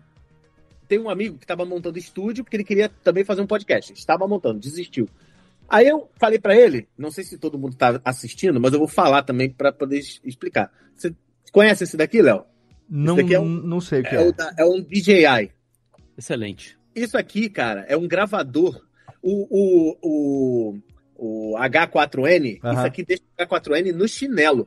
Eu aperto um botãozinho aqui, acende uma luz vermelha e já tá gravando. Certo. Você consegue. Você tem um imã aqui atrás, atrás dele, que você bota dentro da roupa, prendeu aqui, ó, ele já tá Virou preso lapela. na Virou lapela. Ah, mas não pode, eu, eu, eu, prefiro lapela. Você prende lapela aqui. Tem line in, line out. Cara, é maravilhoso. Eu fui lá e indiquei pro cara comprar. Ele, não, não, eu quero comprar aquele braço grande ah. e microfone grande. Falei, cara, tu vai gastar no preço de cada dois da DJI, você vai comprar um microfone com um braço. Não, não, mas é porque a estética, o, o, pra ser podcast hoje. Tem que ter tem a mesa. Tem mesa ter... de madeira e o bração de podcast aqui. falei, não, não, não tem bração de podcast Você precisa de um microfone e precisa de iluminação e câmera. Exato. Exato. Mas aí é que eu quero. Vou fazer o seguinte: eu vou comprar esse coisa, eu vou comprar um braço e vou deixar o microfone fake. Pra aparecer podcast. Exato. Aí eu desisti Cara, de tentar explicar. Eu tô conversando com um amigo sobre um projeto que a gente tá pensando em, em viabilizar. E aí ele veio com essa referência. Cara, a gente tem que ter a mesa, seis uhum. lugares. Aí falou assim, e, e, eu como né, profissional da área, é, tô entrando com a parte da consultoria, provavelmente a parte da operação também depois e tal. A gente tem que inovar, porque senão, né, dinossauros como nós, a chance da gente ficar obsoleto, ou a gente inova ou a gente fica lá para trás. Verdade. E eu tô aqui, a gente tá se mantendo aqui até agora. Então, so far, so good. Aí eu peguei e falei assim, cara, por que, velho? Você vai investir? Ó, você quer desse jeito mesmo que, que, que, a gente, que a gente discutiu? Mesa, seis cadeiras, seis braços fodidos, seis microfone de radiodifusão e não sei o que. Você vai gastar 80, 80 mil, 100 mil reais aí por baixo de equipamento para fazer esse negócio. Falei, cara, vamos pensar fora. Vai ter a câmera, o, o cenário vai ser puta legal. Vamos lá pelar todo mundo, é mão livre. É e não precisa mais. Ah, mas e o retorno, cara? Se o volume tiver bem regulado, você não precisa de retorno. Você está num ambiente, você não vai estar tá gravando, entendeu? Que nem eu que sou radialista, eu preciso saber aqui o volume da trilha. Não é isso que vai acontecer. É outro, é. é outro. Vamos aproveitar melhor o cenário. Esquece a mesa ambiente aberto, bota todo mundo de lapela e tal. O cara falou, cara, mas aí não é podcast. Falei, mas aí é que tá. Ele não é mesa cast. Mas agora a gente tem que convencer a pessoa de, de que não é porque não tem formato de mesa cast que não, é, que é, podcast. não é podcast, caceta. A, a, a, o negócio deu a volta. Deu a volta. É, ah, olha o velho falando que tem que ter RSS. Aí agora tá o jovem falando, não, mas tem que ter braço e tem que ter microfone. Exatamente, então, exatamente. Tem que ter uma televisão atrás. Isso, uma televisão. Cara, se você tá investindo num estúdio hoje e tá pensando nesse formato, você já está começando rumo à obsolescência programada. Sim. Sim. Daqui a alguns meses você vai ficar obsoleto. Eu diria, é. até dependendo de, de onde está a pessoa, São Paulo, por exemplo, você já está obsoleto, porque provavelmente você não vai conseguir manter o preço que outros estúdios que abriram anteriormente vão manter, porque você vai ter que manter, né? Você tem que pagar os boletos aí dos equipamentos que você comprou. E você não vai ter tanta gente interessada assim para poder fazer. Enfim, vai, vai ser um dinheiro muito mal gasto para você depois falar que podcast só funciona para quem é famoso ou quem já tem é, pessoas para é, chamar famosos e tudo mais. O que eu vi de podcast de famoso que não deu certo, fui, dar, fui chamado para dar umas consultorias também. E falei: olha, demora, leva tempo, a gente tem que fazer assim, assado, vamos pensar no conteúdo. Não, é só chamar. Eu, eu tenho muitos contatos de gente famosa para poder participar junto comigo. Falei, cara, tudo bem, mas e quando acabar? Você já tem o que falar pessoas? Como é que isso vai acontecer? Então, a gente. Tô falando dessa, dessa, questão de adaptação, né? Uma coisa que eu aprendi com o Luigi, que era lá do, do Não Ovo, né? Sim. E ele produz conteúdo sobre produção de conteúdo, é não ser um, um juiz de conteúdo alheio. É. Que, que, Cara, engraçado tá que funcionando. Vai lá, pega. É, no caso dele, ele usou os Reacts, né? Ele falou: ah, tentei fazer YouTube, comprei câmera, comprei microfone, comprei não sei o que e tal, tal, tal, iluminação não deu certo, me frustrei. Aí começou a fazer live com uma webcam e um microfone lá, o HyperX, o, o padrão de streamer. De gamer. Uhum. Isso. Botei React para fazer, por quê? Porque o Casimiro tá fazendo React, dá certo. Legal, tem um caminho. Se tá todo mundo consumindo, por que, que eu vou tentar inventar a roda para talvez dar certo com maior probabilidade de dar errado? Não, se é isso que tá dando certo, se é esse formato agora, ok, vou fazer nesse formato, não vou ser juiz de conteúdo alheio. Ah, porque eu posso fazer muito melhor, se não sei. Cara, não é isso que as pessoas estão consumindo no exato, momento. Exato, exato. Não é isso que estão consumindo. Exatamente. E uma coisa que você me traz é o seguinte: é, o podcast começou como uma mídia, como um, uma ferramenta fundamentalmente amadora pessoas, todos nós aqui começamos por isso. Guanabara começou por isso. Eu, não existia a possibilidade. Essa palavra monetização, ela não existia. Não. Ganhar dinheiro com podcast não existia. Eu só ganho dinheiro com podcast porque eu edito para clientes. A minha empresa não é o que eu, o que eu gero de conteúdo. A minha empresa é uma empresa de pós-produção. É uma empresa de edição. Sou eu como profissional da voz. Entendeu? É, é, é outro. A, a, fonte de renda está em outra coisa. O pod... não, são proje... não são projetos seus, né, Léo? Não. Você ajuda em projetos de terceiros. De terceiros. O meu podcast, os meus podcasts, sempre foram uma vitrine de qualidade. Por isso que eu mantenho uhum. até hoje. Porque a pessoa olha e fala, porra, o cara tá aqui desde 2009, o cara tem uma empresa, o cara tá há 11 anos com o Jovem Nerd, com a Lura. Olha, olha a qualidade. Não, não, não poderia estar tá eu aqui advogando o negócio e o meu áudio ser um áudio de microfonezinho do computador do milhão. Entende? Uhum. Então, né, não tô dizendo que é o melhor do mundo, mas eu não posso ser o pior também.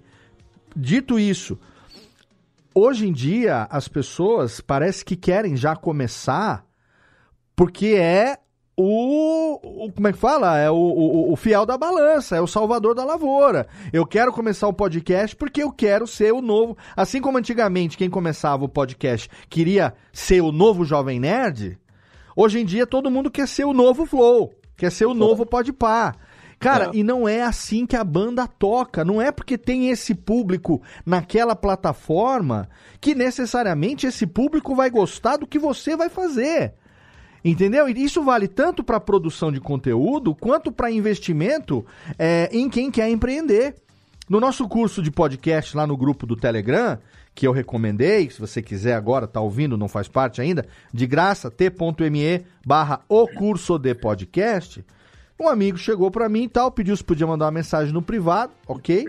Léo, eu tenho 150 mil reais para fazer um investimento.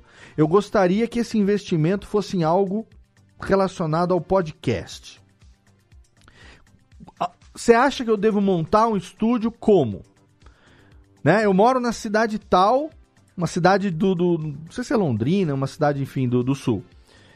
E eu quero investir. Quero montar um estúdio. Você me ajuda a montar? Falei, cara, eu te ajudaria a montar. como consultor, eu te ajudaria a montar. Mas eu vou te dar uma consultoria grátis aqui agora. Não faz. Não vai, velho. Pega esses 150 pau, investe no CDB, sei lá, faz um, um, fundo de ação, algum, alguma coisa, não sei, compra um imóvel, um terreno. Cara, investe essa grana, porque se você for pensar como empreendimento, qual é o ROI, o retorno sobre esse investimento que você vai ter? Ah, eu preciso pensar no ROI. Falei, precisa pensar no ROI. Então vamos lá. Você mora numa cidade tal. Quantos mil habitantes tem a sua cidade? Quantos podcasts da sua cidade você conhece?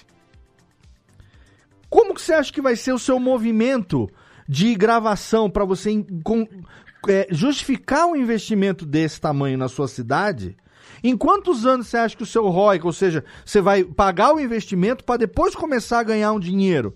Aí nós fizemos uma conta, deu 25 anos. Falei, ai, querido, não, né?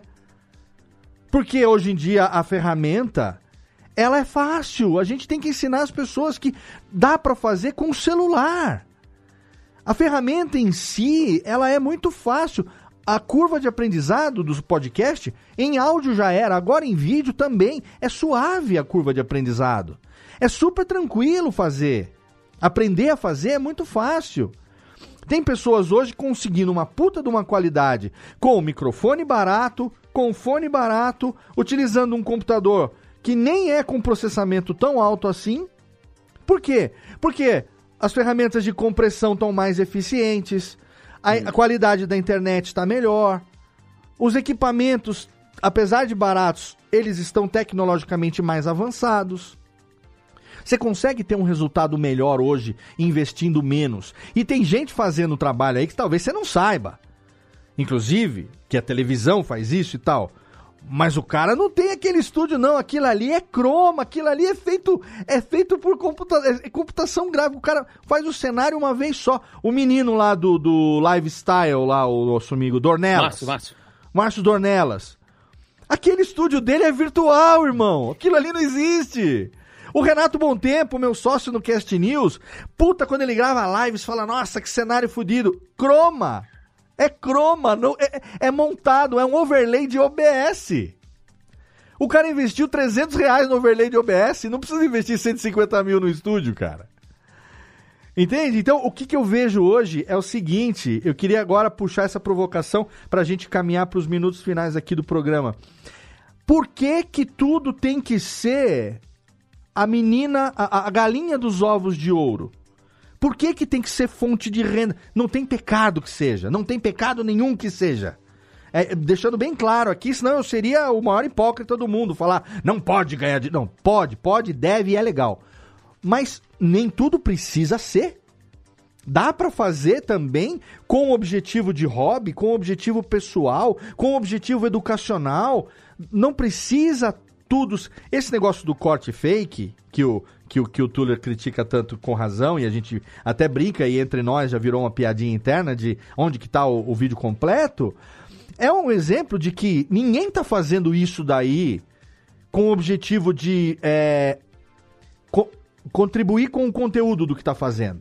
A pessoa tá fazendo isso daí na tentativa de viralizar, ganhar mais uh, seguidores e com isso engajar melhor para talvez uma marca ou alguém pagar para que ela mostre um produto e com isso ganhar dinheiro, é claro. Por que, que a pessoa vai querer afirmar uma autoridade que ela não tem? A, a, minha brincadeira com isso é justamente nesse vai nesse, nesse caminho, Léo. Porque assim, é, todo todo o trabalho que você vai ter de montar um cenário, de pegar, alugar um microfone, alugar um estúdio, pegar uma mesa de madeira, pensar no que você vai falar, pensar na sua resposta, fazer não era mais fácil você tentar contribuir com uma conversa com outra pessoa dentro da sua área de atuação? E geralmente quem faz isso são profissionais autônomos ou são pessoas que é, querem é, vender, tá, nutricionistas, personal trainer, ou pessoas que querem é, ter mais clientes para o seu trabalho, que seja. Ou até mesmo as pessoas de marketing digital que utilizam isso como recurso pra, de autoridade digital para poder vender mais cursos, porque, enfim, são mais convidados. É, por que, que você não pega todo esse esforço que você está tendo e produz de fato, seja propositivo em colocar o seu conteúdo para fora, colocar o conteúdo para outras pessoas consumirem, para que as pessoas vejam que você consegue conversar é, de uma forma longa e aprofundada sobre o assunto que você quer se colocar como autoridade. É claro que não é tão rápido, vai ser uma, muito mais difícil viralizar, mas por que, que você está fazendo? Por que você está tentando fingir ser alguém que você é. não é na internet? É basicamente essa a brincadeira, é justamente isso. Então, assim, é, eu falo assim, eu sou, eu sou cristão, né? Então, uhum. sou protestante. E aí eu fui em podcast de crente dos caras fingindo. Eu falei, ó, oh, Deus não é Deus de mentira, não. Por que, que é. você tá é. mentindo aí? Fazendo coisa fake? Quer, quer fazer um podcast? Teve uma vez, teve uma vez até que um cara que eu, que eu comentei isso, e o cara falou: Ah, ninguém me convida para um podcast, me convida para o seu aí. Eu falei, por que você não cria o seu? Cria o seu cria. próprio, convida as pessoas. Exato. Seja propositivo, proponha, faça conteúdo, produza conteúdo. É, e aí sim você vai, você vai perceber que é muito mais fácil você produzir conteúdo de verdade, sendo você de verdade, do que você tentar ficar cavando menti mentiras ou é, respostas pré-planejadas sobre um possível assunto que alguém pode uma vez te perguntar. Exatamente. Essa honestidade, a gente já falava isso, Guanabara, lá atrás. O ouvinte não é burro. Entendeu? O ouvinte, inclusive de conteúdo, o ouvinte sabe quando você é vazio de conteúdo. Ele sabe quando você tá falando um conteúdo, sei lá, histórico, político, sei lá o quê, e você tá lendo um verbete de Wikipedia. Tinha muito podcast que fazia isso no passado. Claramente, os caras não tem, não tem argumento, fica fazendo ping-pong de verbete de internet. É. Entendeu? Por exemplo, ó, uma coisa é, que. Uma, um cara que agora a, a, tá fazendo vídeos que não fazia antes. Nosso amigo Cris Dias. Cris Dias, o que, que ele tem? Ele tem autoridade já de quase duas décadas de internet. Entendeu? Então, o Cris Dias. E aí, assim, ah, ele faz o Boa Noite Internet, começou a fazer agora o Boa Noite Internet, entrevistando as pessoas também. Ou seja, aquilo que a gente já faz, colocou o vídeo onde ele já tinha o conteúdo em áudio. Simplesmente ligou. Isso aqui poderia ser eu gravando a Alotênica só em áudio, mas ligou uma câmera, estamos nós aqui conversando tenho testemunhando aqui em vídeo a nossa gravação, que no meu caso desde julho de 2009, desde o Radiofobia 17, sempre foi ao vivo, sem edição. Sempre foi o conteúdo como se eu estivesse no rádio. Eu, como radialista, comecei a fazer podcast ao vivo por isso. Ou eu fazia ao vivo e tinha tempo de cuidar da família, de trabalhar e fazer outras coisas, ou eu passava horas e horas editando. E se o meu não fosse ao vivo, jamais eu conseguiria depois abrir uma empresa para editar o dos outros. Então, saberia, né, não, não teria como saber lá em 2009 que isso acabaria sendo um diferencial profissional. Mas voltando ao Cris Dias, ele começou a fazer vídeo. Cara, ele quer fazer um vídeo de um conteúdo, ele fala com a câmera. Abriu uma caixa de pergunta no Instagram e com isso veio uma resposta. Essa resposta me inspirou. Olha eu aqui fazendo um vídeo de dois minutos para você, mas eu vou compartilhar porque eu tenho algo para falar a respeito disso. Fala, porque o ouvinte dele, o, o seguidor dele, agora o espectador dele, não é idiota. Até por isso segue o cara. Entendeu? É uma pessoa que tem um mínimo de cabeça para pensar no que tá acontecendo. Por que, que ele vai querer fazer um conteúdo como se tivesse dando uma entrevista para um podcast fake, sendo que uhum. a autoridade naquilo ele já tem. É porque as pessoas acham que isso traz autoridade, Léo. Aquela estética traz autoridade, que eu fui o importante o suficiente para ser convidado por um podcast. Olha, eu conheço um cara, não vou falar nomes, pelo amor de Deus, nem nomes nem marcas. Eu conheço um cara que ele meio que foi criado comigo, só que hoje ele é um grande empresário. Ele fez um convite, ele fez uma proposta para um podcast que nem é tão grande, mas é razoavelmente famoso. Ele pagou para estar lá. Ele foi lá, ele contou uma história que não é real, porque eu conheço a história de origem dele. Ele contou uma história totalmente fantasiosa. E ele pagou para impulsionar esse podcast. Ou seja, ele pagou para ir ao podcast, ele pagou para impulsionar o podcast no dia, e depois, por muitos meses, ele, ele impulsionou os cortes. Caraca. Ou seja, ele pegou, ele botou grana, e ele tem grana, porque ele é um ele contou uma história inspiradora e isso fez com que a visão das pessoas sobre ele mudassem. E realmente funcionou. Só que eu sei que não é verdade. Ele está utilizando a mídia para, enfim, Sim. manipular a emoção e a, o conhecimento das pessoas porque Exatamente. é assim que o consumo acontece, né? A, a é que a gente chama é de. Ele sabe que virou piada isso, de, de podcast fake. Virou piada. Então ele, ele falou: ah, eu tenho dinheiro, eu vou comprar meu próprio podcast fake. Então ele investiu, cara, ele gastou uma, uma baba. Vou, com, vou comprar a minha participação e vou gerar a minha autoridade, vou afirmar a minha autoridade lá. É como convidado é dos caras, né? esse, esses podcasts fake estão tão em alta, né? Que um, um dos meus clientes, ele me pediu, ele foi em podcast, ele é convidado, de fato, ele participa, ele conversa. Só que o pessoal que faz as mídias sociais dele falou: então, eu, a gente está pegando os cortes dele, mas tem como você colocar alguns trechos do entrevistado, do entrevistador também, junto, mesmo não aparecendo, né? pegar um em outro trecho de outro momento e colocar lá, porque senão, porque as pessoas estão começando a desconfiar de que ele está fingindo Sim. que ele está participando no podcast. falei, não, pode deixar, eu começo a, a colocar também as imagens é, lá por cima.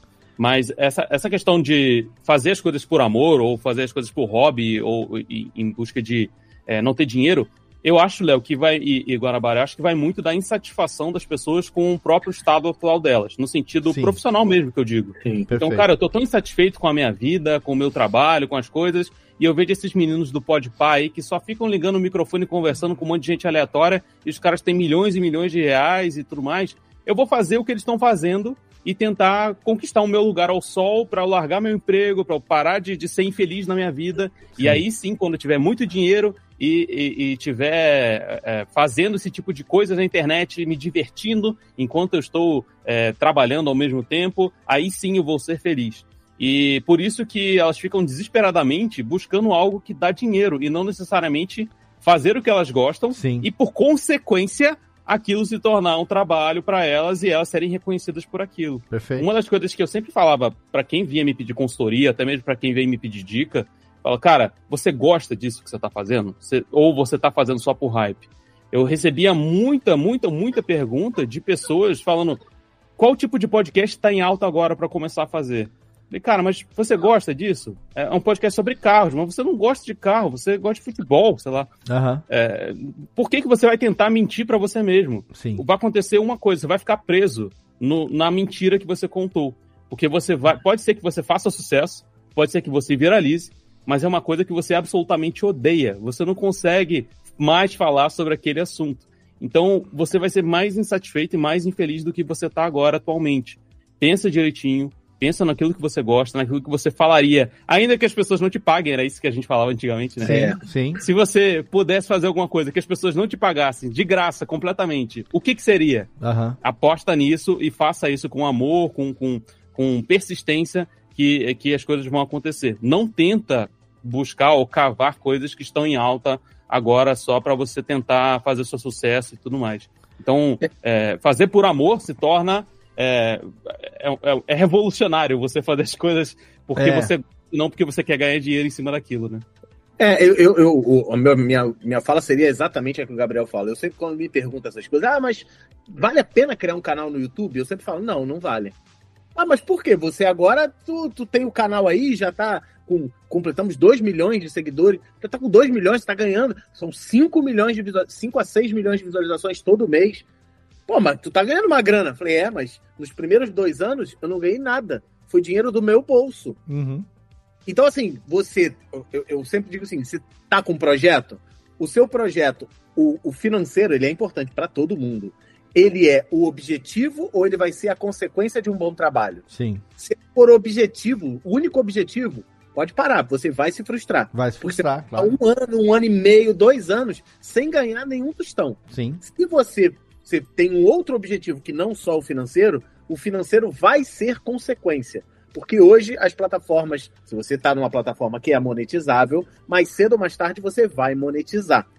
Né? E só, você só tem que seguir as regras dessa plataforma. Tem gente Sim. que teve uma época, canal de pegadinha no YouTube, dava dinheiro pra caramba. Era. Chegou, parou de dar.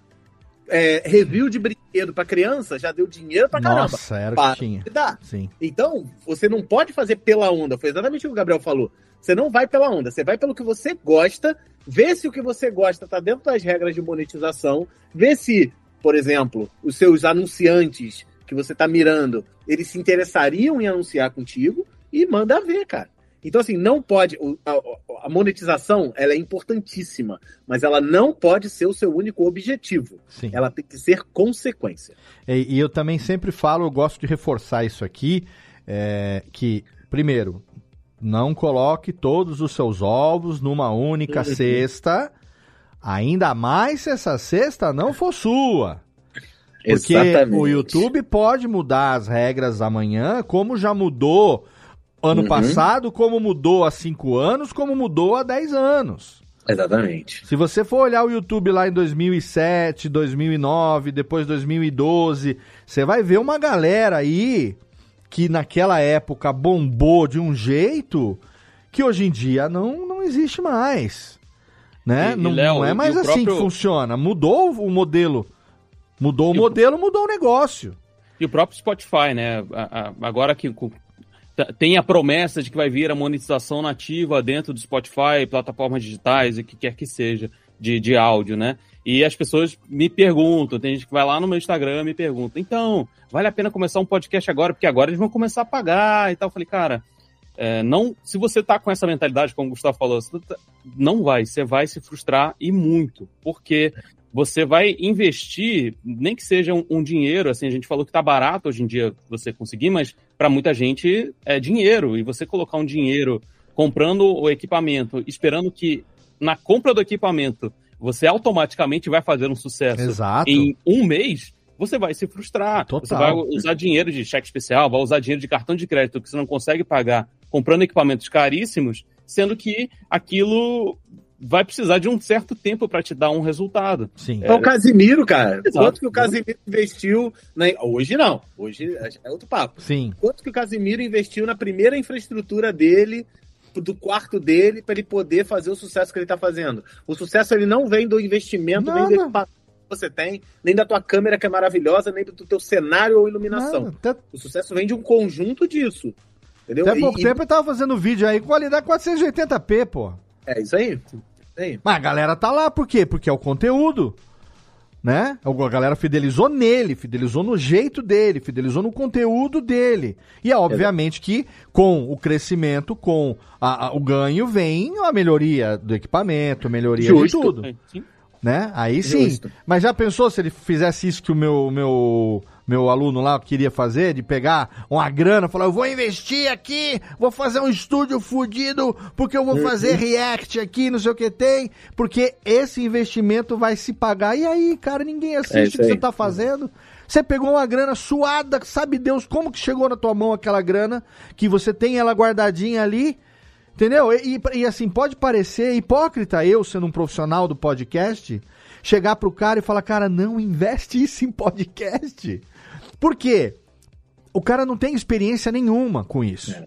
Ele estava querendo investir como um empreendedor. Vou montar um estúdio, vou montar um negócio. Porque tem muita gente fazendo podcast, acho que isso vai dar dinheiro. Mas a gente parou para fazer conta e fazer cálculo e não era, cara. Então, seria muito mais interessante se ele tivesse já trabalhando com esse ramo, se ele já fosse um profissional dessa área, que aí ele falasse agora, por exemplo, eu trabalho com áudio e vídeo, eu vou começar a fazer podcast também. Vamos ver o quanto de aceitação que vai ter entre Isso os meus clientes e tal. E aí você faz um termômetro, faz um laboratório para saber se vale a pena ou não depois investir nisso. Agora, é uma ilusão você achar que você vai pegar uma grana e montar um estúdio, cenário bonito, luz legal, câmera uhum. legal, microfone legal, e que isso vai dar sucesso. Porque é aquilo que o, o ex-chefe lá do Bonadil falou para ele: se não combinar isso com o público, não vai adiantar nada. Você não vai, vai combinar isso antes com quem vai consumir? Ó, vou gastar uma grana aqui, mas ó, assistam, tá? 3 milhões por mês aí que eu preciso de view, tá bom? É. Não é assim que funciona. Queria que fosse, mas não é assim que funciona. É, né? é, infelizmente é isso mesmo. Ó, antes da gente ir pro final aqui, Guanabara, eu quero que você então fale pra gente aqui o que que tá vindo por aí e por que que você tá voltando pro... É, é muito, é, é uma alviçareira notícia pra nós que somos amigos e, e amantes dessa mídia podcast há tanto tempo. Não deixe de nos avisar também para que a gente faça a notícia lá no Cast News, para que a gente possa divulgar para todo mundo que vem por aí. Mas por que que agora, nesse momento, né, metade de 2023, voltar a fazer algo que você fez durante tantos anos e que já não estava fazendo mais durante outros tantos? É, na verdade, o que, que a gente pensou, né? Agora não sou só mais eu, não é o curso em vídeo do Guanabara. Agora o curso em vídeo e o Estudonauta, que são as duas plataformas, elas são de uma empresa maior. Então certo. eu não sou dono. Então, no, no intuito de ampliar o, o, o, conteúdo, por exemplo, esse ano agora a gente começou, além de curso de programação, curso técnico, curso a parte mais, mais nerdão mesmo do negócio. É, a gente começou o curso de inglês. Então a gente começou o curso de inglês, a gente vai começar um curso de matemática básica, Excelente. que na área de computação tem uma galera que não sabe nada de matemática, e isso acaba afetando. É, matemática, você não sabe se afeta a tua vida, né? O troco do pão o cara te dá errado, você não sabe calcular, então você, você foi enrolado. E aí, a gente tem muita dúvida, tem, sempre que a gente abre nas redes sociais caixinha de pergunta, é muito recorrente dúvidas do tipo: ah, eu estou pensando em entrar no mercado agora, eu tenho 40 anos, vale a pena?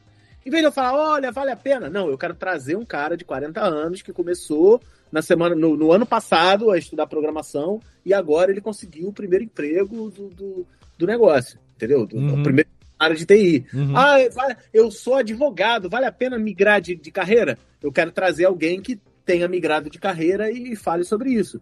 Então, assim, a ideia do podcast é falar coisas que a gente não fala em aula. Certo. o meu objetivo do curso é te ensinar uma tecnologia. Eu vou te ensinar HTML, eu vou te ensinar PHP, eu vou te ensinar Python, eu vou te ensinar Java, enfim, vou te ensinar a, a, a, a tecnologia.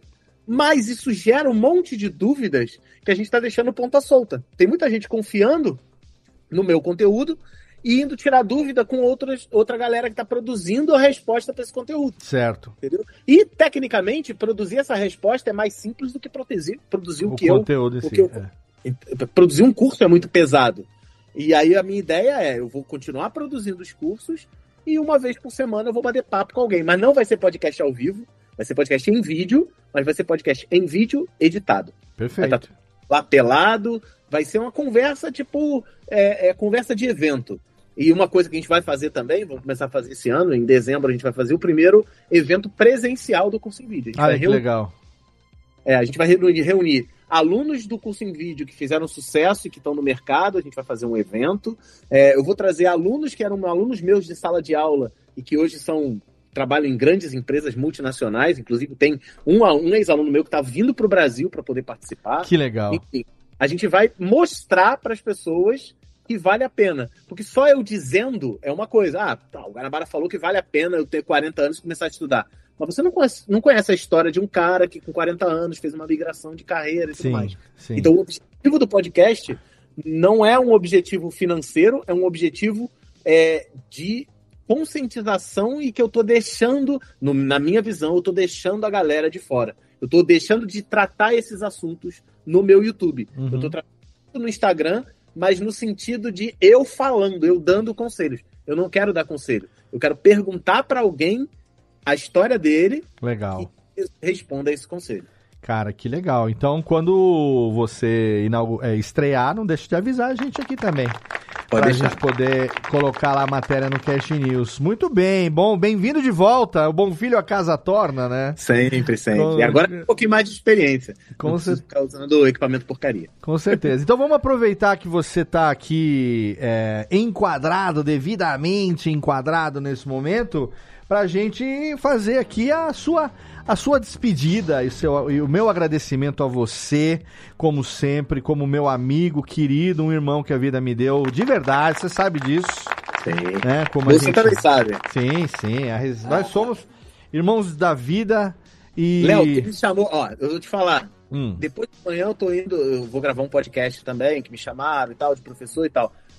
É, tinha um podcast para gravar hoje. Eita. Você me mandou uma mensagem e falei, não, eu vou gravar com o Léo. Porque assim, é, a nossa história é muito mais longa do que isso. Ô, desculpa aí, gente, que foi preterida hoje, não, perdão. Não, não, na verdade eu não cancelei. Eu só falei assim, pô, tem como em vez de segunda ser na quarta? Ah, boa. Então tá Entendeu? tá bom. Então Mas tá bom. aí, aí eu falei, realmente eu tenho um compromisso. E eu não menti, não. Eu falei, ó, é um outro podcast que, que, que é de um grande amigo e eu não vou deixar. Não, não, tudo bem, na quarta-feira pode e tal. Ah, que bom. Não prejudiquei ninguém também. Não, não, ninguém, ninguém.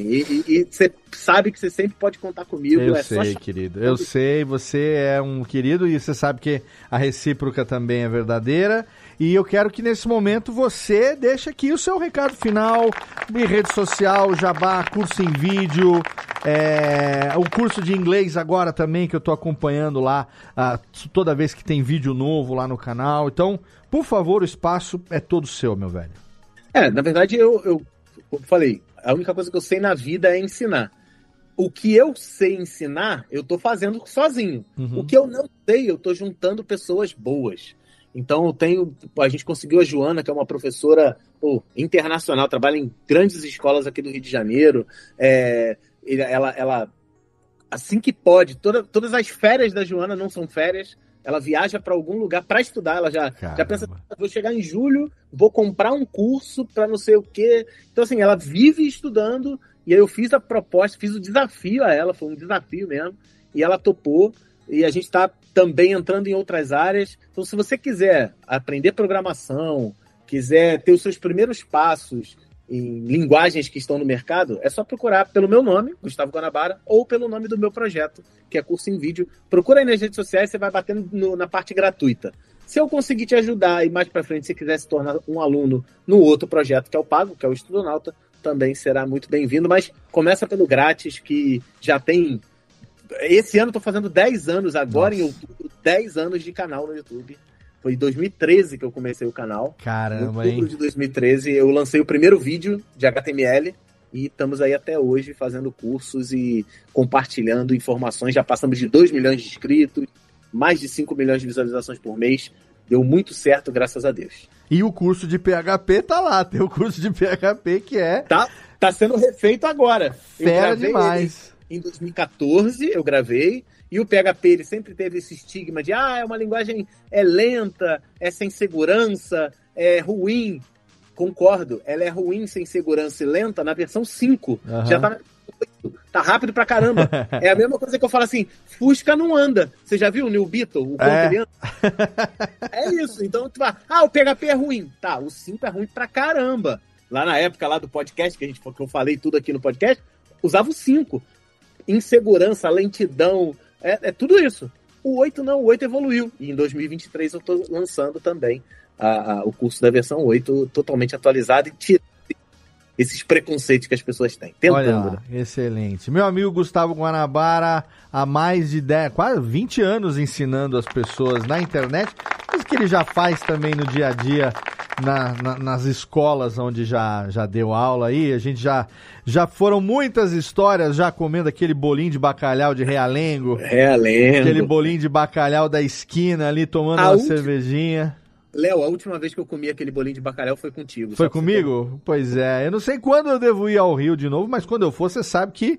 Né, se bem quando que agora é. eu sei que nós vamos para uma outra cercania. É verdade. Mas para cercania sabendo. não. Vamos da, para... Quando eu gravei contigo, eu tinha promessa que eu ia, eu ia fazer. Já estou no local. Eu sei, já vi. Outras cercanias, eu sei, eu sei, eu sei.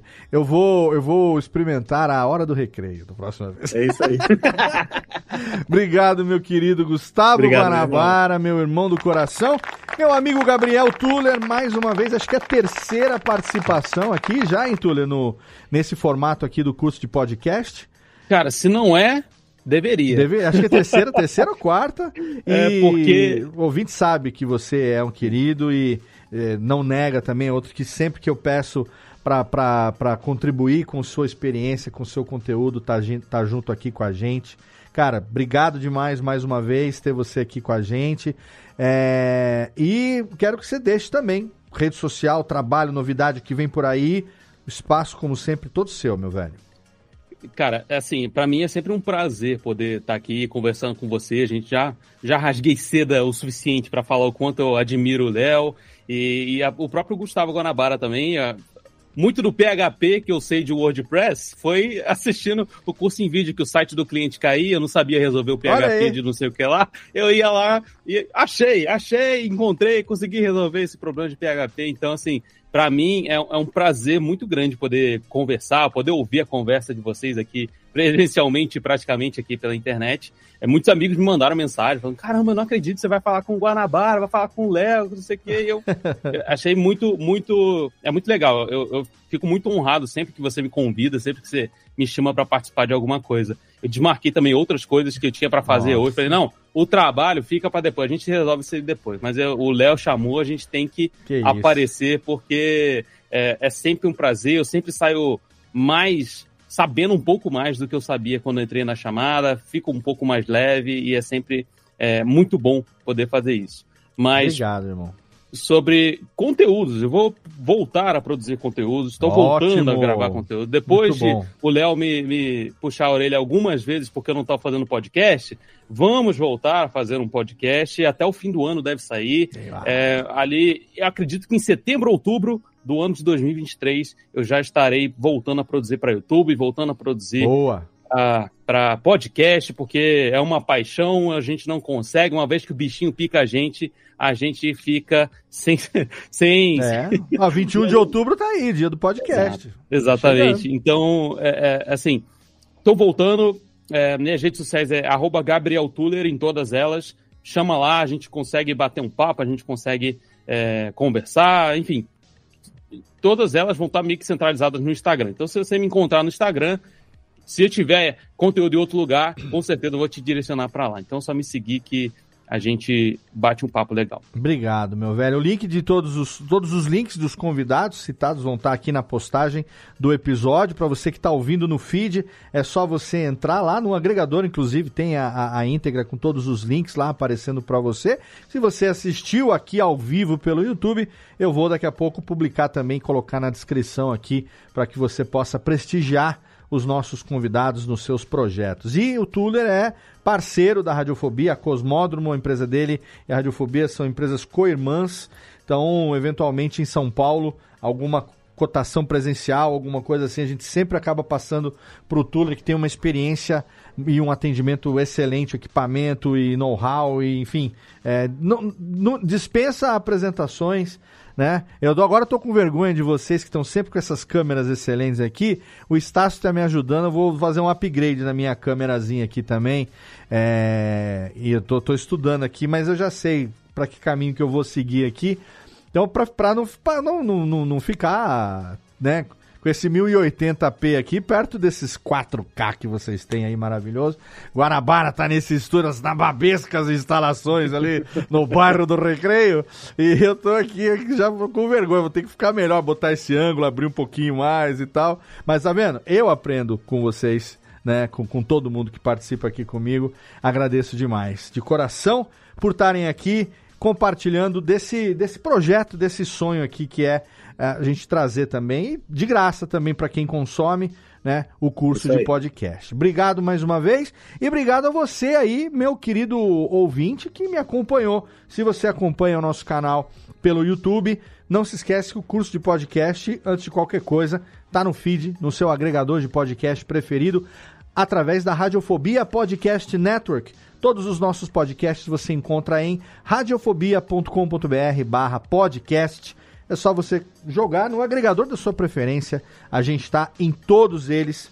Joga Radiofobia lá, curso de podcast, Léo Lopes. Com certeza você vai encontrar o meu trabalho nos agregadores. Agora, se você está ouvindo a gente no podcast e ainda não sabe a gente tem o nosso canal no YouTube, youtube.com/barra curso de podcast. Não é de hoje, não é de ontem, já faz um tempão e agora centralizado nesse novo projeto, programa 14, é um por mês, ou seja, já tem um ano e dois meses que a gente está publicando aqui. Todo mês é mensal, tá? Então, todo mês tem uma live. Agora tem um projeto vindo por aí, talvez a gente vai ter uma frequência um pouquinho maior pra gente porque tem um, um projetinho novo. Em breve aí você vai saber, né? Outubro tá chegando e tem algumas coisas precisam ser atualizadas aí. Logo, logo eu vou trazer a novidade aqui para você. Mas se você está ouvindo no feed, então entra lá agora, youtube.com/barra curso de podcast. Se inscreve lá no canal. Você que acompanhou a live também, por favor, é importante se inscrever. Ativar a notificação, dar o teu like ali, pra gente fazer como todo mundo tá fazendo lá na plataforma também, né? Pra gente poder engajar e fazer com que o nosso público cresça cada vez mais. Quanto mais se engaja, mais ele é distribuído, mais ele se torna relevante. E aí a gente vai no YouTube também né, mostrar que a gente está aqui, não por acaso, há 10 anos fazendo isso por alguma razão. Obrigado demais pelo seu download, obrigado demais pela sua audiência. Lembrando, é claro, que esse podcast conta com o patrocínio da Alura, cursos de tecnologia. 10% de desconto para quem me acompanha em todos os meus projetos. Se você está aqui no curso de podcast, é, alura.com.br barra promoção barra curso de podcast, você ganha 10% de desconto. É uma grana, mais 100 reais, hein? É um desconto bem legal. Você pode fazer todos os cursos que você quiser lá dentro da plataforma. Tem pessoas do meu círculo pessoal de, de relacionamento que mudaram de vida, mudaram de carreira começando na Alura. Hoje as pessoas estão trabalhando na área de programação, na área de TI, graças aos cursos que fizeram na Alura. Então, entra lá e se você quiser, lá também na plataforma tem atualmente os meus dois cursos de podcast o curso de produção e o curso de edição. Mas tem novidade vindo por aí e é claro que você vai saber disso em breve acompanhando o nosso trabalho, seja no YouTube, seja no podcast. Obrigado pelo seu download, obrigado pela sua audiência. A gente está de volta a qualquer momento com mais um episódio do curso de podcast. Um abraço e até lá.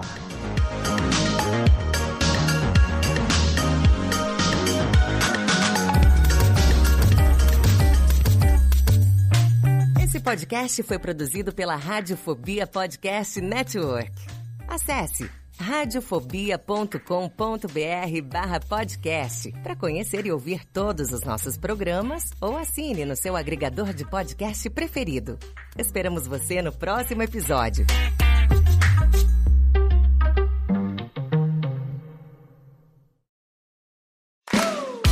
Olá, eu sou Léo Lopes e quero convidar você a ouvir o Pod Notícias, a sua dose semanal de informação sobre o mercado de podcasts no Brasil e no mundo. Um podcast curtinho de 15 minutos com o resumo de tudo que acontece nesse universo do podcast que cresce a cada dia e que chega até você toda segunda-feira às 7 horas da manhã no seu agregador de podcast preferido e também no YouTube. Acesse agora em podnoticias.com.br.